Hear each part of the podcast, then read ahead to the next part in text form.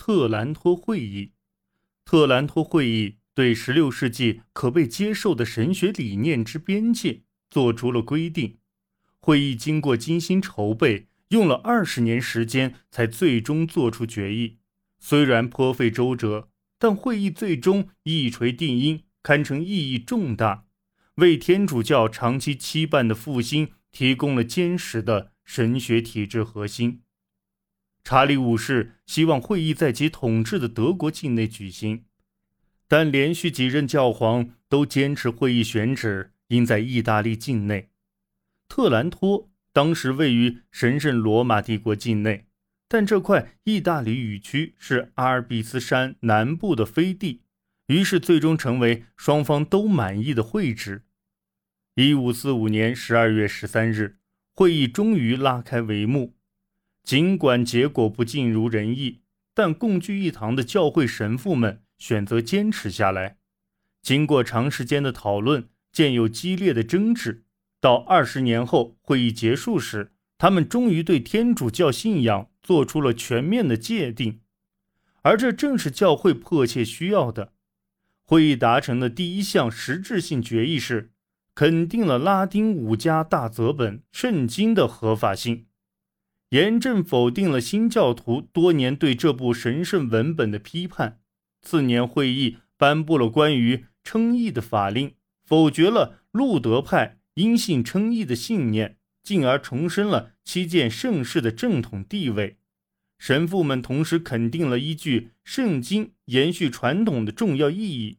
会议的第二阶段是1551年至1552年，在此期间颁布了一项具有里程碑意义的宣言，肯定了圣餐变体论。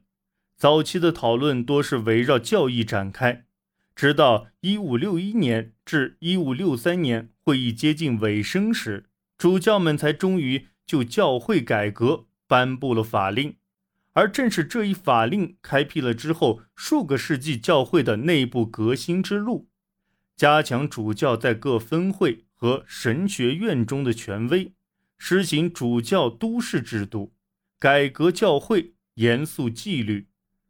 在反宗教改革的大潮中，耶稣会总是冲在第一线。其创始人是巴斯克贵族伊纳爵·罗耀拉。伊纳爵早年从军，之后将自己的毕生献给了教会事业。1528年，他定居巴黎，并开始研究神学。身边很快就聚拢了一群志同道合的朋友，其中包括巴斯克人圣方济各、沙乌略。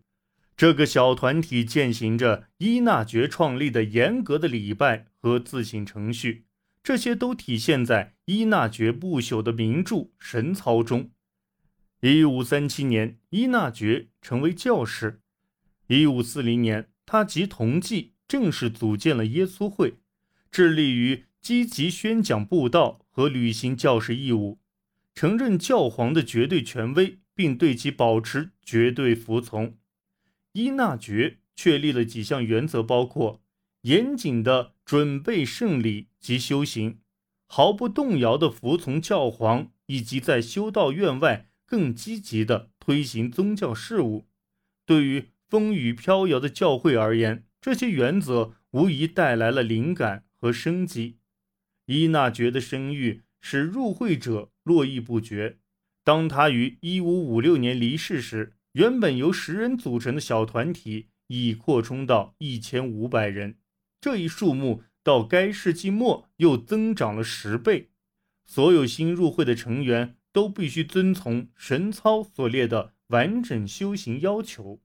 这一修行是艰苦的，很多人都未能坚持到最后，但那些坚持下来的人都坚定地履行着耶稣会最基本的目标，以此布道传教。引人皈依，耶稣会无意参与在学校、医院、宣教场和法庭等地展开的教区教务活动，因其麾下早已聚集了相当数量的欧洲君主，他们是耶稣会最狂热的追随者。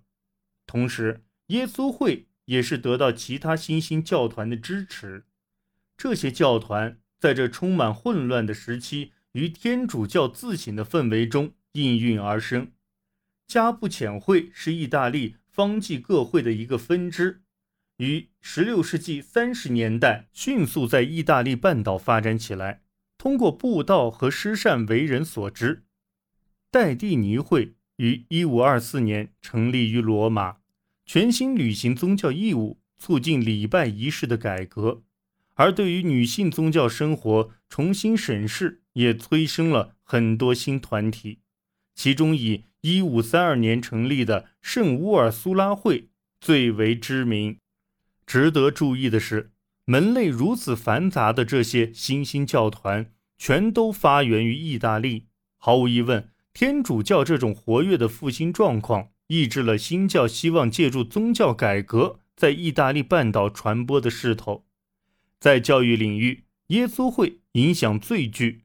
到1544年，耶稣会共建了七所学院，而到了1565年，仅在意大利境内，学院数目就达到了三十所。教团的新据点还将耶稣会教义传达到了布拉格和波兰更远的地方。最初，这类教团的主要作用是树立鼓舞人心的榜样，执着奉献。至死不渝。当祭物世界熟悉的事物受到威胁时，欧洲的天主教徒迫切需要清晰的指引，而新兴教团恰恰昭示了毫不动摇的信念及对教会敌人坚韧不屈的抗争。此外，在异国他乡，圣方济各、沙乌略等教徒则将教义带到了非基督教世界。在接受首次赴印度传教的使命后，他在果阿建立了亚洲第一个耶稣会据地，而后又进入日本传教。海外传教的成功或多或少弥补了天主教在家乡面对新教时所遭遇的失败。